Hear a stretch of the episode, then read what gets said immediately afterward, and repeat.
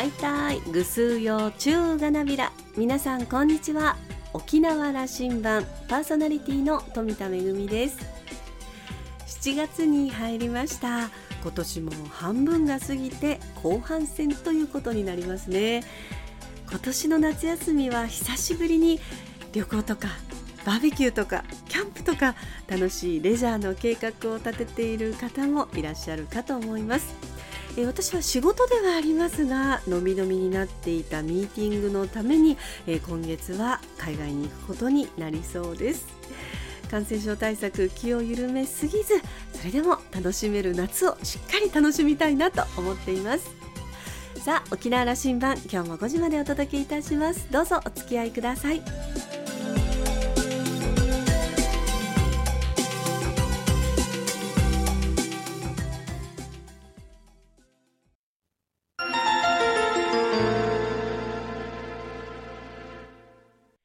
那覇空港のどこかにあると噂のコーラルラウンジ。今週はオリオンビール株式会社代表取締役社長の村野はじめさんとラウンジ常連客で沖縄大学地域研究所特別研究員の島田克也さんのおしゃべりです。村野さんは1962年生まれ東京都のご出身です。横浜国立大学を卒業後ソニー株式会社に入社。シンガポールユーゴスラビアドイツでの勤務を経て1994年にはソニーハンガリーの設立に携わり当時31歳の村野さんはソニーグループの中で最年少社長となりました。ソニーメキシコの社長などを務めた後リコーイメージング株式会社に移籍。営業マーケティング商品企画などを統括しました。また2015年には出版社大手のレアゴスティーニジャパン2018年からはシックジャパンの社長をそれぞれ務めました。そして2021年12月オリオンビール株式会社代表取締役社長に就任しました。今回は沖縄との縁そして社長就任のお話からスタートです。それではどうぞ。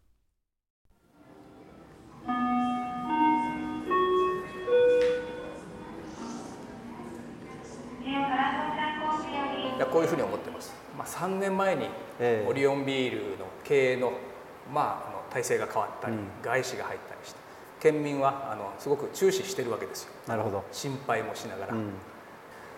沖縄の事例が出た時に、はい、あのその時のことを覚えておられると思いますけどもどんなあの心境になりました？そうですね、まあ、沖縄が好きであのちょこちょこ来ておったんですけども、その好きが高じてですね、まあ、沖縄に住もうと。ツーリストでは来ておられた。そうです。で沖縄に住もうと決断をして家族で、うんうん、それがその昨年の7月。で、えー、その後、まあこのお話が来てですねあのその後に話が来る。そうなんです。で社長やってくれという話の前に沖縄に住もうということを決めておられた。そうなんです。沖縄に住むということが初めなんですそれはあの家族で、まあ、いずれどこか、うん、あの静かなところ気に入ったところに住もうという話がある中でそこに住むって決めた後にですね、まあ、あのこのオリオンビールの社長という仕事が、まあ、あのお話がありまして、え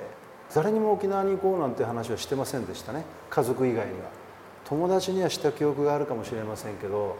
まあ、そういうその、まあ、あの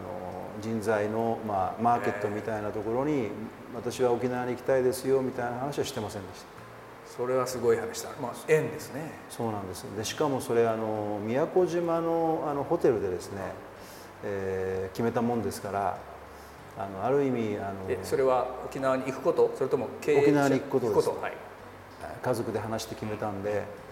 しかも偶然オリオンビールを飲んでましてですね、うんで後であの、まあ、オリオンビールと縁があるっていうことで調べたところ具志堅創生さん創業者の、まあ、随分宮古島との、まあ、関連も深かったっていうことで、ある意味運命みたいなお引き合わせみたいなものを強く感じましてですね沖縄に行きたいっていう、まあ、一回の男が、まあ、しかもその日はあのまん延防止がありましたんで、あのコンビニエンスストアで飲み物を買ってですね、部屋で飲んでたんですよね。沖縄に住みたいねこんな景色の、ね、素晴らしいところで住めたらいいねということで前の会社を辞めてこっちに来てから仕事は探すもんだというふうにあの理解をしておりましたのでこれはもう自分の勝手な心の中での解釈ですけどお引き合わせがあったのかなというふうに感じましたそうですか。それは多くの人知らないんじゃないでしょうかね。いやあの事例を受けてさあ沖縄かとなったんだろうなと村野さんのことを県民は見てるはずですから。いえいえあのそんなことは決してなくてですねあのまああの、沖縄に来ることはおそらく決まっていたのであのほどなく皆さんの近くにおったんですけど、えー、よもやオリオンビールと関係があるというのは想像もしていませんでしたワッター自慢のオリオンビールですから、はいはい、それを背負うことになったという、えー、そこのところの心境は？そうですね。あの65年になるんですけれども、うん、あのまあ、創業者の,、まあ、あのなんて言うんでしょうね思い、はい。えー、沖縄の復興あるいは若い人たちの、まあ、夢や希望っていうのはですねあの、まあ、背負っていかなくちゃいけないっていう覚悟は、えーまあ、もちろんそのこちらに来るっていうことが決まった後にそれを引き受けしますという一言を言う時にですねしたつもりです。あのまあ、戦後10年ぐらいでしょうね。あの沖縄の一番苦しい時の経営者のお一人。あの沖縄四天王と言われた中の一人具志堅創生を作ったこのオリオンビール。そして沖縄県民はずっとワッター島のオリオンビールと思っているというところ感じ取っておられたわけね。そうですね。あのまあ、あのその後、まあこちらに来るというそのお話がある中で、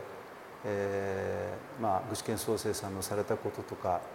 ご苦労の話をまあ随分と、まあ、文献等で拝見しましてですね身の引き締まる思いというものがありました。あの経営のことを聞かせてください、はい、その3年前に外資が入ってワッター自慢のオリオンビールが経営の、まあ、次のステージに行ったというふうに言葉で表現しましょう。あの村野さんの言葉からこの外資が入ってこれまでと違う経営形態になったんだということをあオリオンビールファンに対してはどういうふうにご説明なさいますか？そうですね。あの、まあ、これからの50年を作っていくってお話をしましたけれども、うん、あのこのオリオンビールの魅力っていうものをまあ整理いたしますとですねいろいろなものがあるんですがまず一番大きいのは沖縄、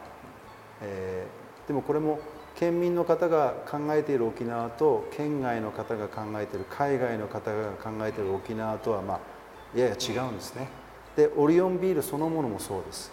で、えーと、それ以外に商品もあれば社員も社員も県内の方県外の方多くいらっしゃいます。で私はですねあの今までの経験も踏まえてオリオンビールが県外ないしは海外で羽ばたくには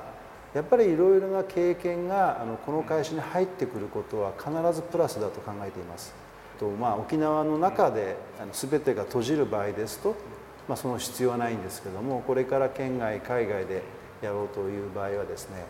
当然そういった資本とか人とか知識を入れる必要があるだろうとあの海外僕はあの8カ国にいてビジネスをしていましたけれどもえ、っとローカルの人だけないしは日本人だけではできなかったです、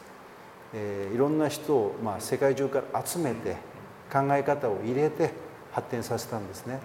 これはあのとても賢いアプローチでなので、まあ、資本の部に限っても人の人に限っても、まあ、やり方そのものもですね、えー、いかに沖縄が、えー、オープンにいろいろなものを取り入れられて活かせる力があるかっていうことが沖縄の県外海外への発展のですね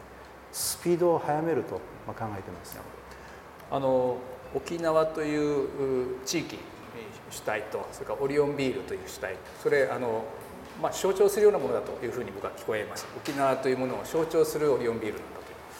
そこに資本やそれこそ経営者もそれからスタッフも県外出身の方がだいぶ増えましたね、はいはい、その血を入れることで、うんマーケットを外に求めていくということになっていくわけですね。えいやあのこれはですね整理いたしますと、うん、えまあ、先ほど経営資源が沖縄も経営資源ですし、はい、オリオンビールっていうブランドも経営資源ですし、まあ、その社員ですね県内海外から来てるも経営資源ですしまたうちにはホテルや青森をやる石川市場場とかいろんな経営資源があるんですけどもまず県内でこれを生かしきらなきゃいけないと考えています。であの沖縄ってあの我々があの想像する時に県内の方はですね例えばこの素晴らしい海、えー、もう身近にありすぎてですね、えーまあ、海の楽しみ方がおそらく県外の方とは違うんだと思いますね。海に行って泳いでる方はおそらくあまりいらっしゃらないと伺ってます、はい、あのパーティーをするところと聞いておりますのでところが県外の方はですねもう半年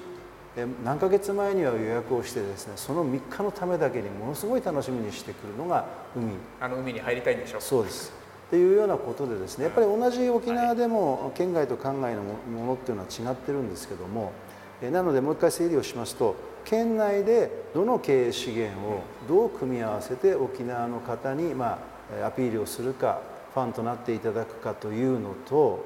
県外の人に先ほどものをどう組み合わせてアピールしていくかというものとオリオンビールのことをほとんど知らない。下手すら沖縄のことさえ知らない海外の人にどうアピールしてるかっていうのはその資源の組み合わせがですね全く違うんです。でこれをですね整理をすることで私は県内も県外も海外もさらに伸ばすことができると考えています。これはまあ経営者としてはそれは経営の醍醐味ですねそうですねもうこれがこのオリオンビールの一番面白いところでですね、まあ、経営資源がこんなに豊富なのとかつ県内県外海外のオリオンビールの見方がこれほど違うので、えーと、これほど多面性の持った可能性のある会社は少ないと思います。そこにあの、まあ、資本のがこのグローバルになっていくということに意味はあるしというふうな理解でいいですか？そうですね。例えば外資の資本が入ってきますと、うん、彼らは沖縄の外あるいは日本の外でどういうビジネスがどういうふうに行われているかよく知ってますしそこのタレントが豊富なんですね。私はここに経営をしながらそういう情報にアクセスができるわけです。それを個人でやろうと思うとなかなかうまくいかない。それを、まあえーと、的確な情報を誰よりも早く仕入れて、えー、ここでの経営に生かすことができるっていうところが先ほどお話ししましたスピードアップにつながると。これが、えー、そういった外資が株主に入っていないとしますとですねスピードダウンになるんじゃないかと思います。あの村さんさっきおっしゃったその県内というマーケットがある。それから沖縄を知っているもう一つのこれ多分国内1億2,000万人マーケットかもしれませんね。海外のマーケットアジアを中心としてここは沖縄のことあんまり知らなくて初めて行くから行かないか。その3つのマーケットでいうとあのというのを展開していけるんだと。オリオンビールという資源や沖縄という資源をしていけるんだという県民が心配するのはね県民マーケットのことをオリオンビールあんまり考えなくなるんじゃないかという心配をしているとでも冒頭おっしゃったねそれは一番大事かと思ってるんだということ。をっしゃった。この辺あの村野さんの言葉で。そうですね。あの何といってもオリオンビールにとってですね沖縄県が最も大切ですね。で逆に言うと沖縄県民に愛されない商品を県外や海外で自信を持って売ることはできないです。まあ失礼になりますよね。自分たちが好きでもないものをどうぞと。いうのはなかなかできない。なので、えーと、何としてでもですね沖縄の県の皆様にあの、まあまあ、愛しく飲んでいただけるようなものを作って企業姿勢もサポートしていただく必要がないし、まあ、入社以来そこにはかなり力を入れてきているつもりです。じゃあそこはあの変わらずオリオンビールは県民向けの商品やサービスや魅力を提供してくれると。そうですてていいんですか？えあの商品戦略あの、まあ、お話例えばいたしますと7月には泡盛のハイボールを作ろうと思ってます。であの10年の古酒を使います。あのとても美味しいです。でこれはですねあの、えー、名称は泡盛ハイボールにすることにいたしました。我々の石川酒造場という名前は入れません。これは青森の産業が発展するためにですね青森のハイボールっていうものを流行らせたい。空数を使ってのハイボールになる。そうです。で10年の古酒を使うのは、うん、えーと、と美味しいっていうことを知っていただきたいためにですね贅沢な商品をあえて作ったんですね。であのこれがそのまああの食中酒として僕はあの青森のハイボールはとても素敵なものだと思いますし青森好き嫌いがまだあの醸成されてない方にもですね非常に飲みやすい。でもう少し言いますと、まあ、私の知る限り青森の,、まあその消費量は年々減っていっている。片や石川市場上などではもろみ酢の消費量はどんどん増えている。ところが青森を作らないともろみ酢はできないんですね。でそうするからには青森の生産量消費量を増やさなきゃいけない。そうすると美味しい青森を作って世に説いていくことはもちろんのことオリオンビールがもしかしてできることとすると RTD あのレディートゥドリンクなので缶の開けた瞬間に美味しいものが飲めるっていうものをオリオンビールとして出してでこれは青森ハイボールなのでどんな酒造メーカーさんも、えーまあ、追随したければできるように設計してますので、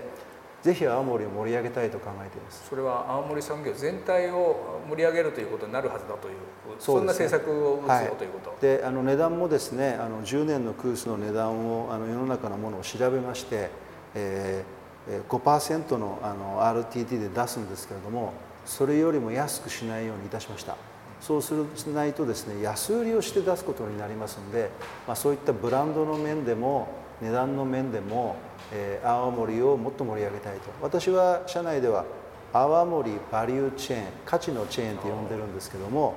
泡盛を売る泡盛ハイボールを売るそういうことで泡盛の消費量が増える。それを使ったモルミカスを使ったモロミスを作る、うん、モロミスで世の中の健康にまで貢献をすると。もう捨てるところはありませんというような、まあ、あの発想です。そう。モロミスが世に出てきた時にそうだったんですよ。青森作ってる間にこんな価値がまた生まれたと。捨てるものが今まで捨てたものがこんな商品になったというのはあの時もびっくりでしたけども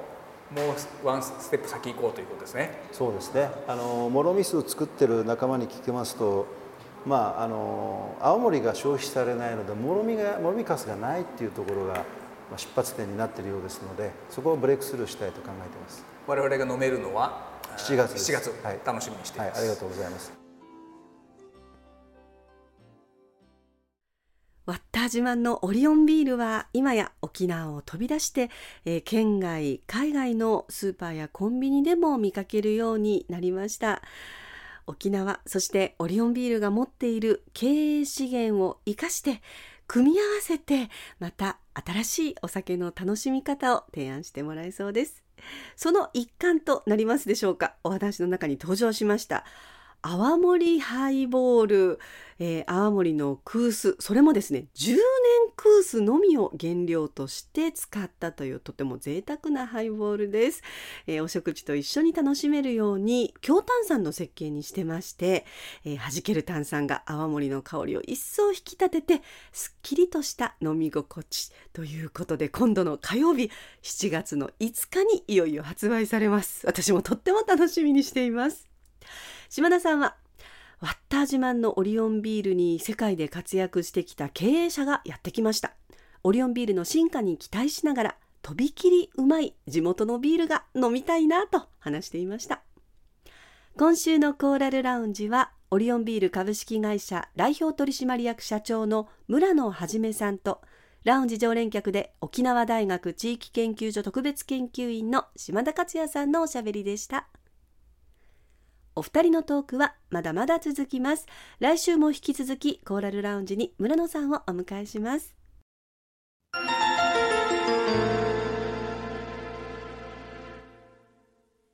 めぐみのあしゃぎだよりのコーナーです。今日は国立劇場沖縄7月琉球舞踊公演のご案内です。今度の土曜日7月9日午後2時から国立劇場沖縄大劇場で琉球舞踊鑑賞会が行われます。今回の公演では古典舞踊象踊り創作舞踊とそれぞれ名作として継承されてきた作品を取り上げて紹介します。これまで琉球舞踊界を牽引してきた重鎮ベテラン人を中心とした出演者が至高の技芸を披露して琉球舞踊の魅力たっぷりとご堪能いただきます。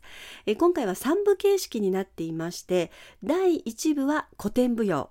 築天メーヌハマー高寺漫才シュドゥンそして第2部が象踊りムンジュルカナーヨーカンジェーク第3部は創作舞踊イチュビガーウムイミヤラビ通い船と名作ばかりの盛りだくさんの内容となっています。チケットは一般が3500円。友の会の会員は2800円、え学割もありまして大学生等が2000円。高校生以下は1000円です。え障害者割が2800円。エコノミー席1750円とそれぞれお得なチケットもご利用ください。チケットのご予約お問い合わせは国立劇場沖縄チケットカウンター。098-871-3350 098-871-3350番へお問い合わせください。またあのインターネットでもチケット購入できますので、詳しくは国立劇場沖縄のホームページをご覧ください。今度の土曜日7月9日午後2時から国立劇場沖縄大劇場で琉球舞踊鑑賞会が行われます。字幕もございますので安心してお楽しみいただけます。ぜひ越しください。めぐみのあしゃぎだよりのコーナーでした。